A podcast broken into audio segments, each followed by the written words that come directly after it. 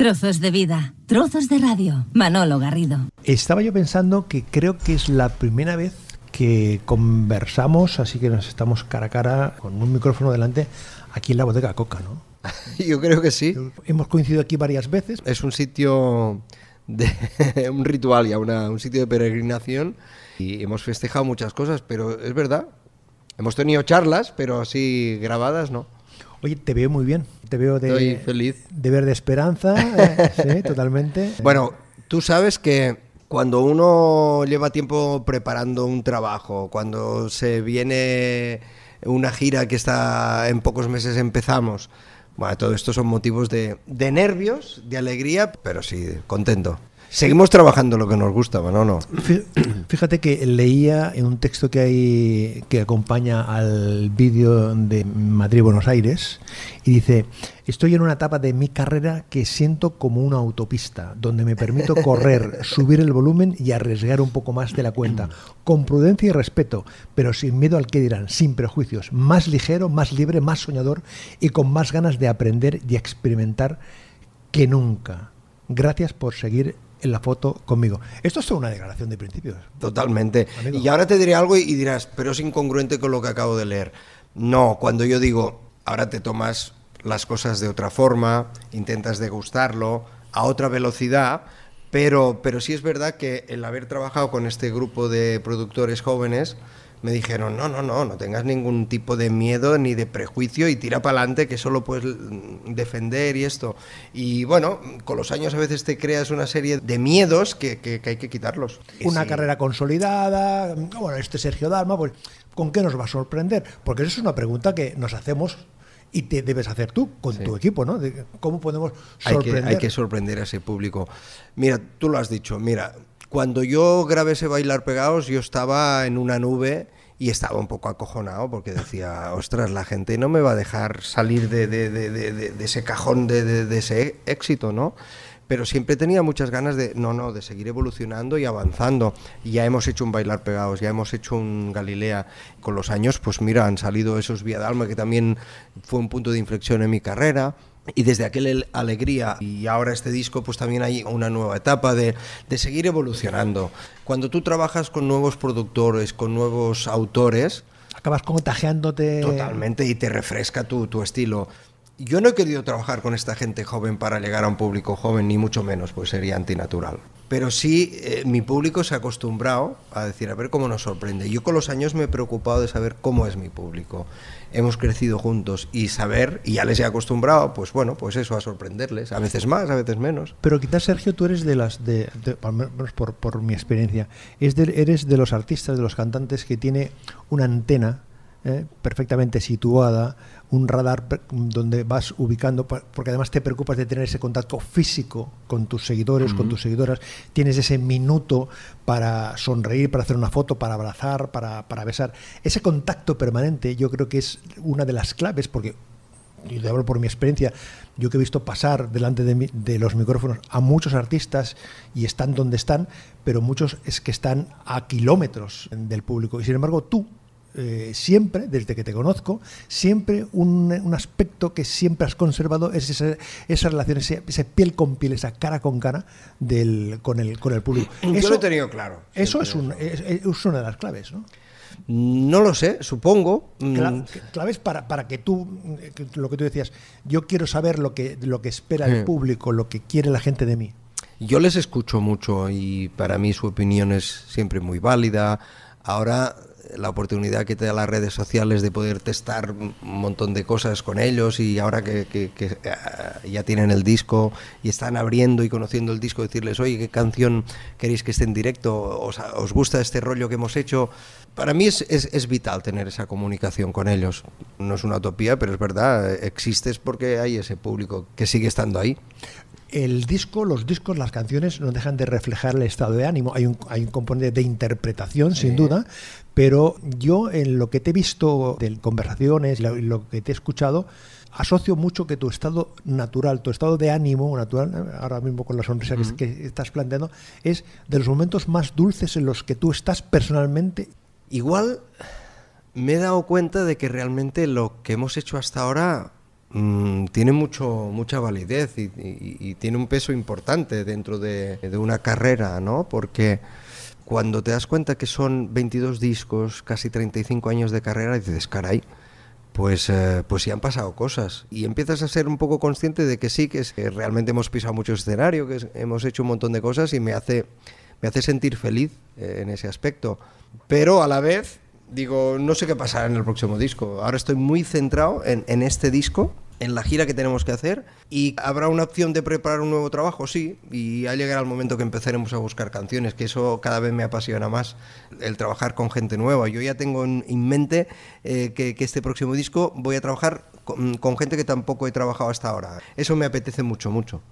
Tú hablas de crecer con el público, ¿no? De, de ir... Bueno, hemos crecido juntos, de claro. sorprender al público, ¿no? Ese crecimiento es una parte importante. Tú sabes a quién te diriges, quieres sorprender, pero dentro de unos parámetros. O sea, no cambias de estilo a estas alturas después de 20 Porque además ese público tampoco lo quiere, o sea, yo sé claramente eh, mi estilo está muy definido, no, no, no lo pienso adulterar por, por querer conseguir un público distinto, no, pero sí ese público quiere decir, bueno, a ver, ¿qué es lo que nos muestra ahora y qué evolución hay?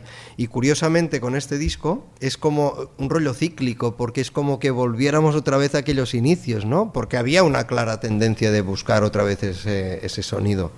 Eso de trabajar con esta variedad de productores y esta variedad de, de intérpretes es un reto. O sea, es decir, suma mucho, Sí, tam- enriquece, también pero también es, parte. es- es complejo, ¿no? O sea, Sí. Porque el papel del productor claro, los- los- determina mucho eh, cuál es el sonido, Mm. Sí. eh, cómo entras, eh, si, la, si la música Y va a arriba. priori era una idea muy loca, porque, como tú has dicho, cada productor tiene su carácter y si ya era difícil trabajar con dos, a priori era muy complicado trabajar con seis, ¿no? Pues curiosamente fluyó todo muy natural. El buscar gente veterana como podía ser Pablo Cebriano o Paco Salazar o Santos y Fluren, pues eh, trabajar con gente joven como Fernando Bosch o Carlos Almazán. Todo esto, igual que cuando yo monto los conciertos. Ah, Este año, por ejemplo, en la banda hay una serie de cambios y volvemos a, a conjugar lo que es veteranía con gente muy joven. Cambios en la composición de la banda. De la banda, sí. Siempre, yo siempre he roto un- una lanza por, por las nuevas generaciones. ¿Por qué? Porque son gente cada vez más preparada y porque yo creo que eso te enriquece muchísimo. Y yo he aprendido un montón de ellos, además de, de estos, de estos tipos jóvenes. Dices que has aprendido a envejecer. Sí. ¿Cómo, se aprende? Y asumir. Explícamelo y porque yo soy más yo, yo soy, yo soy más mayor que tú. Explícame así de una manera sencilla cómo se cómo se aprende a envejecer. Primero- espera, espera, que, que nos están trayendo aquí un Sí, aperitivo nos están deleitando aquí. con los amigos de la bodega Coca. Tú te vas a beber un Yo un vinito un que me ha recomendado Monse, y esto es tú te vas a tomar el vermú clásico de clásico. Coca. Perfecto, y nos ha puesto aquí unos, unos quesos. Perfecto. Brindamos y ahora me, Sí, me respondes claro a la sí. Monse va por ti también, ¿eh? Montse, per tu. merci, eh? Gràcies. Benvinguts a casa. Gràcies. Gracias, Monse. Mm. Mm. Qué rico, qué rico, qué rico. Aprender a envejecer. y asumirlo. Además, asumir que pasan los años y que mm, convertirte en un clásico, porque yo ya me considero un clásico, con sus cosas buenas y sus cosas malas. Que yo le veo más cosas buenas, si te digo la verdad, porque hay una veteranía y sobre todo no perder nunca lo que hablábamos hace un momento, ese espíritu y esas ganas y ese anhelo de seguir queriendo aprender. ¿Sabes? Porque a veces dicen, no, es que estos chavales jóvenes, mira, estos chavales jóvenes son una pasada. Porque a mí me mandan cosas y aparentemente, ¡uy, qué fácil ese fraseo, eso! Hazlo tú, ¿sabes? Eh, intenta hacerlo y es, es- Yo no te estoy hablando del reggaetón, ¿eh? porque se me escapa todo esto. Pero sí la forma de componer, de trabajar, ¿Hay más talento la- ahora? la- yo creo que ¿O hay se manifiesta más Yo creo que hay mucho talento y sobre todo hay mucha gente que está escribiendo. Yo cuando alguien escribe una canción, te guste más, te guste menos, hay que valorarlo y, y darle mucha importancia.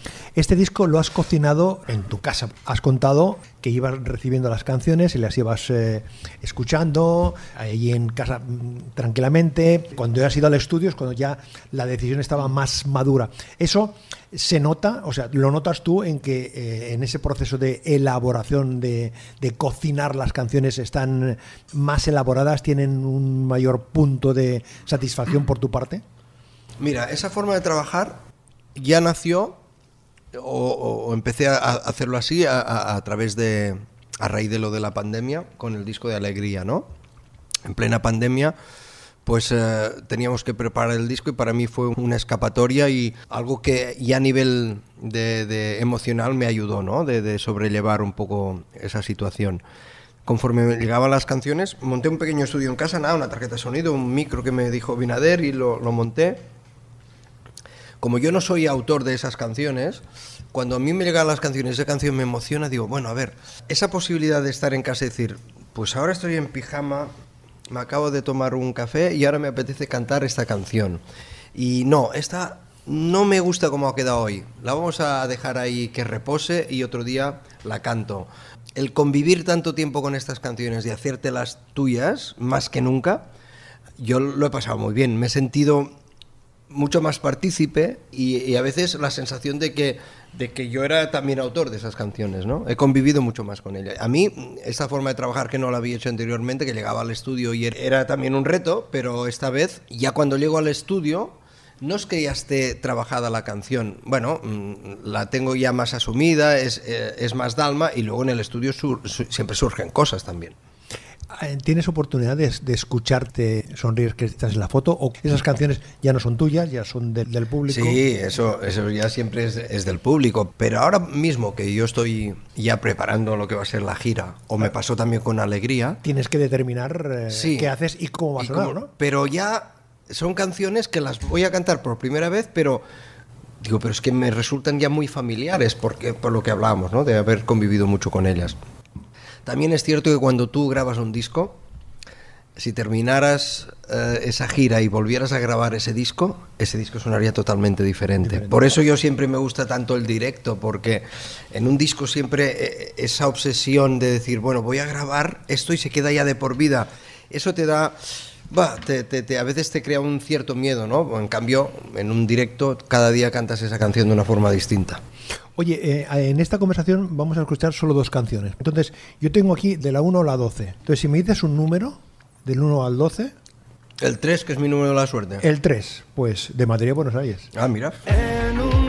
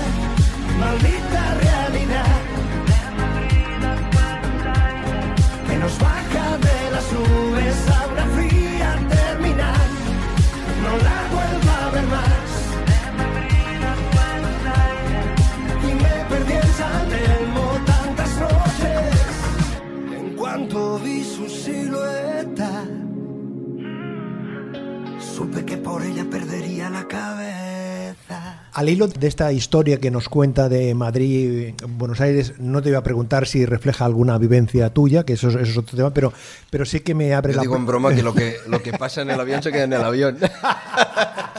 Esa es buena, esa es buena. Pero al hilo de Buenos Aires, Argentina, sin duda uno de, de tus... eh, Es como mi segunda casa. ¿eh? Correcto, donde se te quiere, se te aprecia, se te ama. Mm. Bueno, tú lo has eh, comprobado y, nosotros, por con los inputs que vamos recibiendo, también lo, lo manifiesta. ¿Tienes algo agendado? ¿Tienes algo previsto? ¿Tienes algo dibujado de Argentina? Bueno, nosotros 24? a, a primeros de este mes de diciembre teníamos que estar ahí en Argentina haciendo cosas de promoción. Tú sabes que en un país cuando hay un proceso electoral resulta complicado, ¿no? Y, y más lo que les ha tocado vivir ahora. Con lo cual no, no pudimos ir, pero sí está pactado el, el ir de gira, si todo va bien, este año que viene, ¿no? No sé si va a ser abril, mayo, creo que es a- o- entre marzo y mayo. Está pactado ir allí, pues hacer un poco las ciudades que normalmente hemos hecho, Buenos Aires, Córdoba, Rosario, Mendoza. Bueno, porque eh, efectivamente, como decíamos, eh, es un país donde yo me he sentido siempre muy a gusto. Yo noto a través de las redes sociales cualquier noticia, la cantidad de gente que haya, aunque haya una diferencia horaria, que están ahí conectados, que están ahí pendientes y, y para mí es, es, es, es un, un- mercado muy, muy importante. Nos quedamos en Argentina, eh, Chile. eh, No, la idea Uruguay. también sería poder hacer algo en Chile, me gustaría también México porque hace un montón que no vamos. Ahí y- te quería preguntar yo, por México. Sí. Eh, Es curioso porque el primer país que yo visité fue México. Y tengo grandes recuerdos de México. Además, he recorrido bastante el país.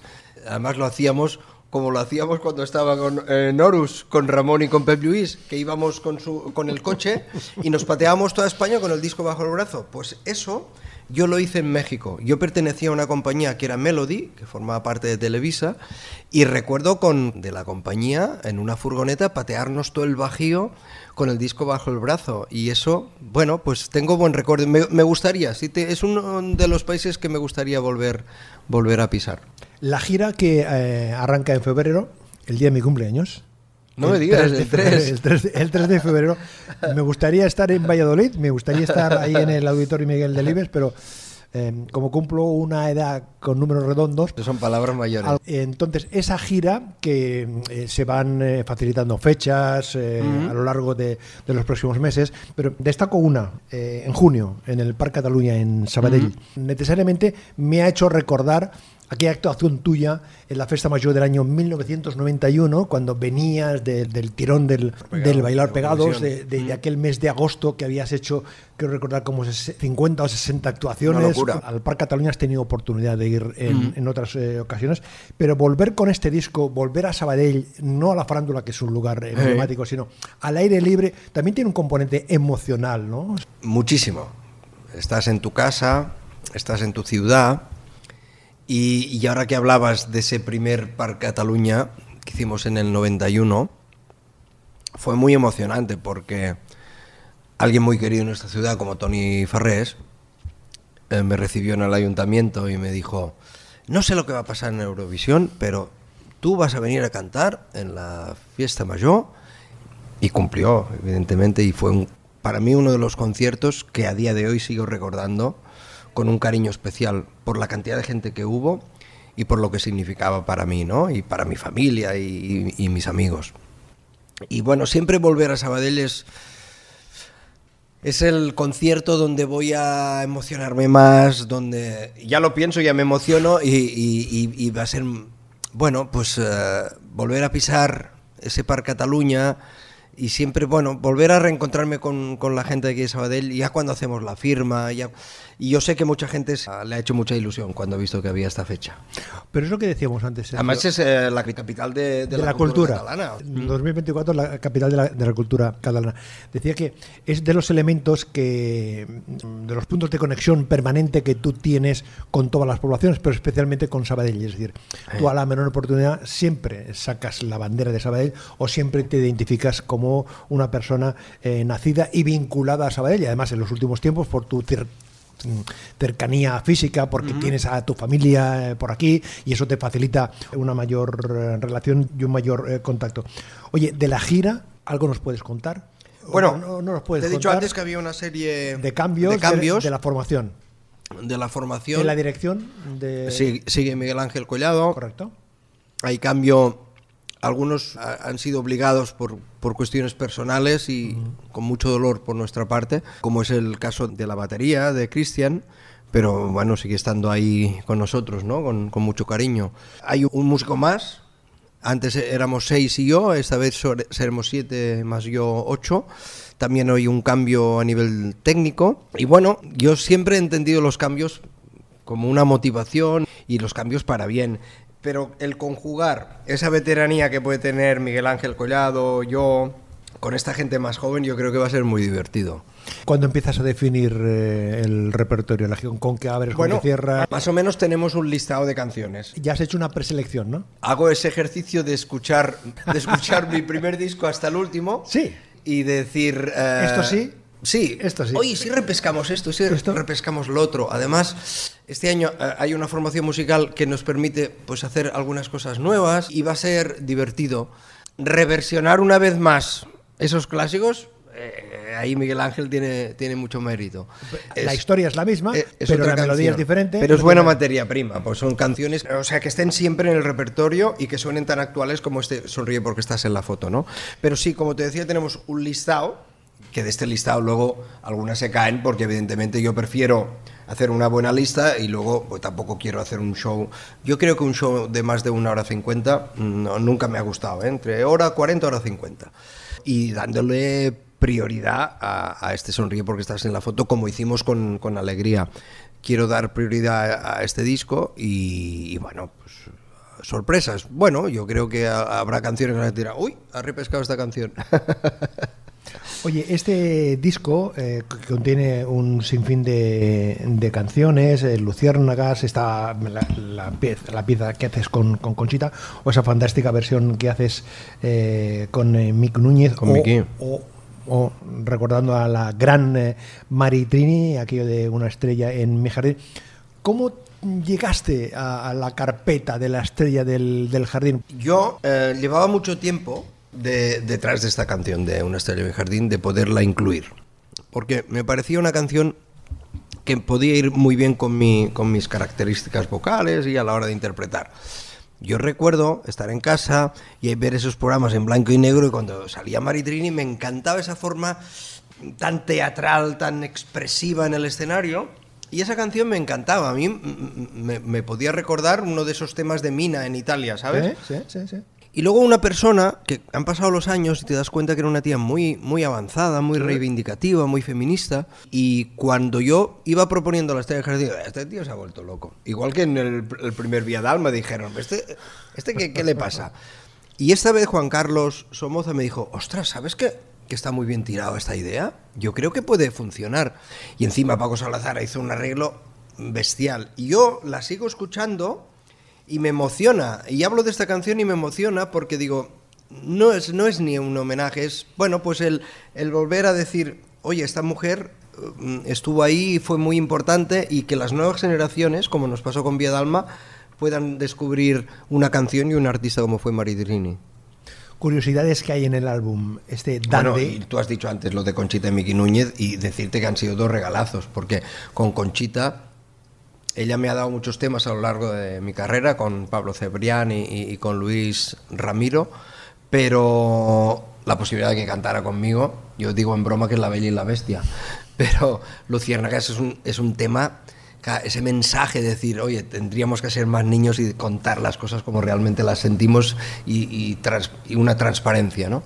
Y luego Miki, que a- a pesar de que sea de Tarrasa, yo le digo en broma, pero es un tío, yo he sido un descubrimiento, un tipo hiper maduro, un tío majísimo. Enseguida dijo que sí y aportó al, al tema, que además era un tema como muy indie, muy naif, muy nuevo dentro de mi rollo, aportó grandes cosas. Con esa voluntad tuya eh, desde hace años de incorporar alguna pieza en catalán también. Forma parte de, de- de tu, de tu planteamiento desde, desde hace al- algún A tiempo. mí, Manolo, no me gustaría retirarme de- de- del mundo de la música sin haber hecho un disco inédito en catalán de arriba abajo. Lo sigo luchando. Está costando, pero me gustaría. Es una de mis asignaturas pendientes. Otras canciones que llaman la atención, o a mí me llaman la atención, Mi mejor momento, que es una pieza que Sí. es, es- es contundente, es, es tremenda, te sitúa en el, yo qué sé, en el verano, en la felicidad, en el Eh, optimismo. huele a verano, Sí, a directo. Te- te- te- Mira, cuando me llega la canción, Recuerdo, perdón, cuando la escuché, me acordaba que como cada mañana yo te tengo. del, del Sergio Dalma del, del Corre, inicio. corre, es que cuando, cuando escuché la canción pensé, digo, hostia, este, este tío ha, ha cogido perfectamente el hilo. Juan Carlos Somoza eh, de Sony, en una reunión, me, dice, me ha llegado una canción que, ostras, yo creo que, que te puede ir bien en el disco. Y me pone el tema. Y dije, ostras, la verdad que también un mensaje muy, muy positivo, como, como todo el disco. Y dice, este es un tipo que acabamos de, de- de fichar en la editorial, que compone muy bien, un tío muy joven, Carlos Almazán. Dije, ostras. Y me dice Juan Carlos, dice, ¿te parece que, que produzca el tema? Digo, me parece genial porque además, tal como está enfocado el tema, me gustaría poder eh, trabajar con él. Tipo de veintipico de años. Cuando yo le conozco, eh, llega al estudio y le digo, "Mm, no te cortes, o sea, exígeme y... Madre mía, si me exigió.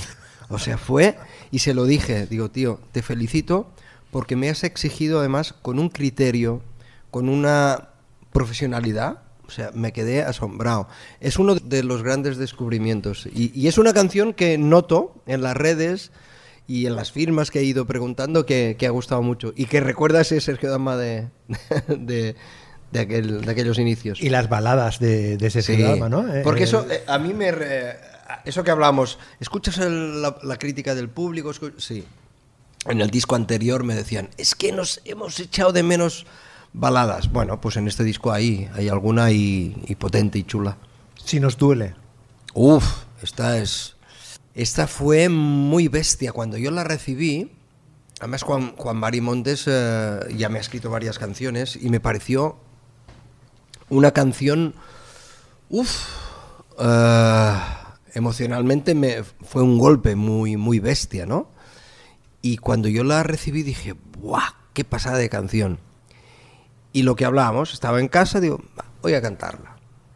La canté, no corté en ningún momento, me estaba tan a gusto cantándola, de arriba abajo, y cuando terminé de cantar, o sea, empecé a llorar de, de- de la emoción, de, es como si hubiera vomitado allí un...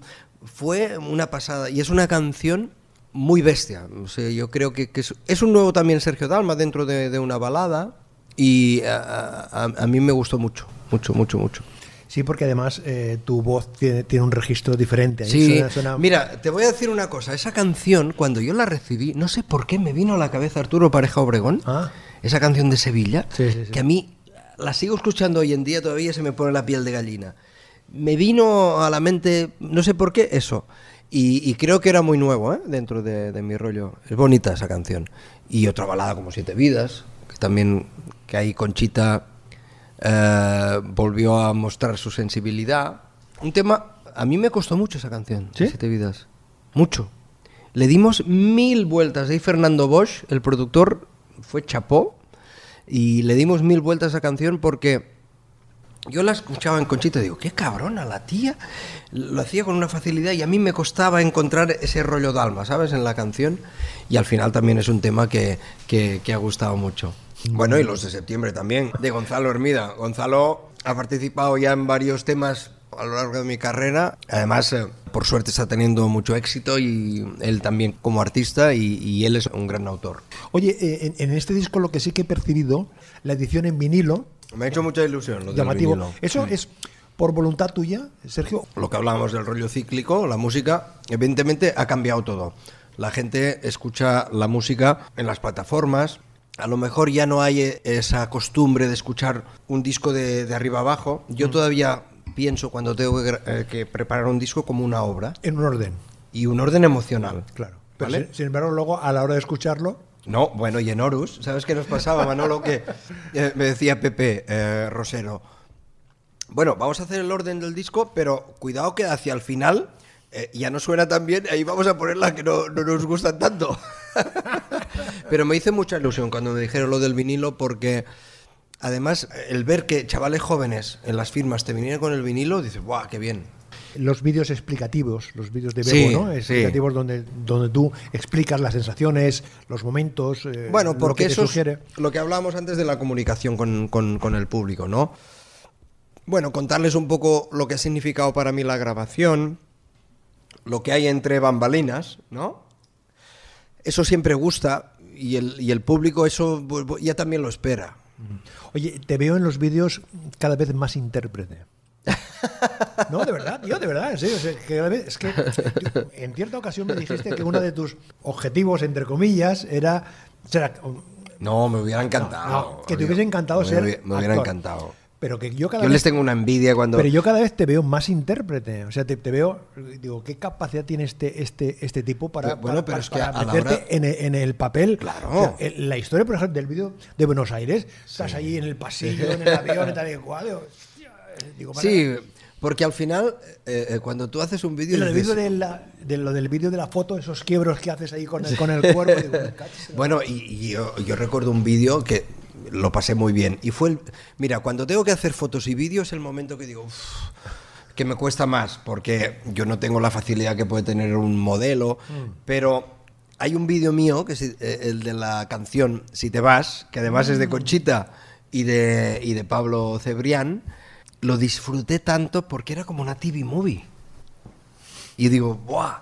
Y fue el que curré más y más horas que Carmen. eh, Carmen Recio, mi representante, me decía, pero tío, si te estás pegando una paliza, digo, pero lo estoy disfrutando tanto porque era como un atraco, no sé si, te- si la gente se acuerda, y fue mu- muy, bueno. Bueno, al final eh, te puedes eh, quitar esa espinita cuando haces los vídeos. Vídeos más trabajados y la imagen tuya. La imagen tuya ha sufrido una metamorfosis, una transformación, la imagen tuya, que no sé, no sé si, es- si es imagen de Sergio Dalma o si es imagen de Capdevila, porque apareces con una serie de complementos en las manos, en los dedos. En... No, mira, eso es. eh, eso, ¿sabes quién tiene mucha culpa? Mis sobrinos. ¿Qué me cuentas? ¿Qué me cuentas? Lo del pendiente, mucha Sí. gente dice, es que se ha puesto pendiente. Eh, no, eh, es que yo siempre he llevado la, Sí, cierto, ahí, cierto. desde los 18 años. Cuando pero- llevabas el pelo largo quedaba, disimulado, sí, sí, correcto. y me lo había quitado. Sí, sí. Y una vez en casa, pues mis sobrinos, oye, pero. ¿Y tú llevabas pendientes? Y claro, y oye, a ver, y me ponen, ah, mira, si todavía entra, mira el agujero, vamos a poner el pendiente. Y dije, ostras, ¿y si me pongo ahora pendiente? Claro, hay gente que dice, ¿y ahora dónde va? a co-?" Bueno, Bien, bien, Mira, bien, yo bien. hago las cosas ah, ah, porque me apetecen y- Punto. y porque es una forma, pero no es que hayamos querido buscar una estética diferente, no, yo creo que no hay que perder eh, ese Sergio Dalma, pero sí, bueno, que hay lo que hablábamos, un poquito de evolución. Me río mucho con tus TikTok, con tus vídeos. Ah, de- bueno, pero es que yo entiendo el TikTok, yo lo entiendo así, el TikTok. Está muy bien, está muy divertido. Porque Raquel, que, que me ayuda con lo del. TikTok, de Raquel Rizo, Sí, sí. me dice, tienes que mostrar ese lado tuyo, cachondo, divertido, payaso. Que lo mm, tienes. Que sí, Que lo tienes pero que a lo mejor el público no conoce, y que Correcto. vosotros que Sí, me conocéis sí, de toda la vida, Sí, sí, sí, sí. pues me pasó el otro día con, con Broncano, que mucha gente dice, "Mm, hostia, no, es que yo soy, cuando vamos con la furgoneta, yo empiezo a contar anécdotas y cosas y nos Chistes reímos mucho con los músicos. Y al final claro. yo creo que, que también es bueno que la gente conozca es- esa faceta. Y en el TikTok yo dije, mira, cuando me dice la compañía, hay que abrir un TikTok, digo, ostras, otra red. Pero digo, si es para pasárnoslo bien y divertirnos, adelante. Sí. Oye, tengo aquí eh, 20 preguntas instantáneas. Venga, rápidas, ¿no? Venga, Vale. sí. Ok. sí, me, me das una respuesta. Vale, ¿vale? vale. Venga. Un, dos, tres. Sergio Dalma responde otra vez. ¿Radio o podcast? Radio, ¿Tele en directo o plataformas? directo. ¿Vinilos o CDs? Vinilo. ¿El intermedio o la resistencia? Ah, ostras. ah, es que yo soy muy fan de Wyoming. Pero ah, me quedo con los dos. ¿Rosalía o Silvia Pérez Cruz? Hostia, no me puedes hacer esto.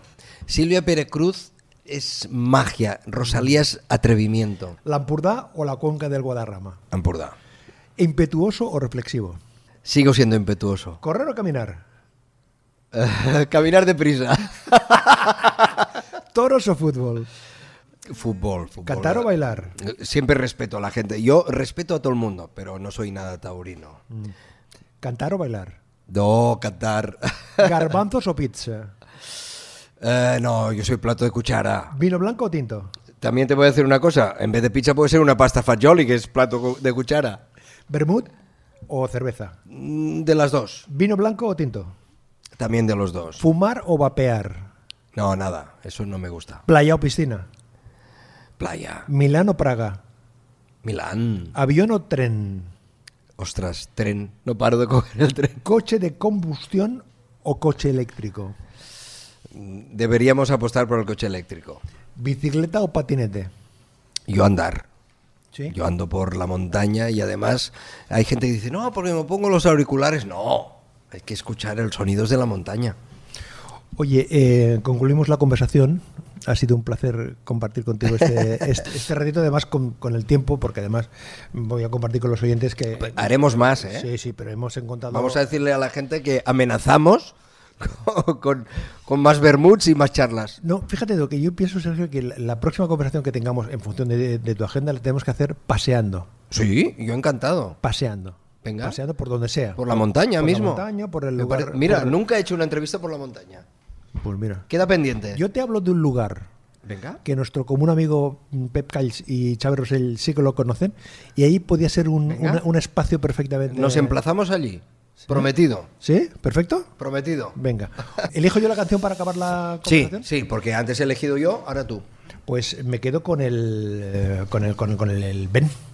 Ah, bien, bien. Bien, ¿eh? Bien, bien. Es que recuerdo que cuando empezaste a grabar me dijiste, ¿habrá alguna canción que te recordará? Yo pensaba el otro día, no sé si se- referirá al Ben o a algunos otros guiños que hay en, en el disco. Las fiestas de Navidad con la familia, con Sí, siempre en familia. Y luego ya a, preparar eh, esta gira que, que en el fondo tengo muchas ganas, pero uf, también mucho miedo. Pero amigo, este, este son na- navidades diferentes porque tu rol familiar es diferente. Hombre, cuando tú has dicho antes, es que eh, estéticamente, yo quiero que mi nieto tenga un abuelo joven y actual.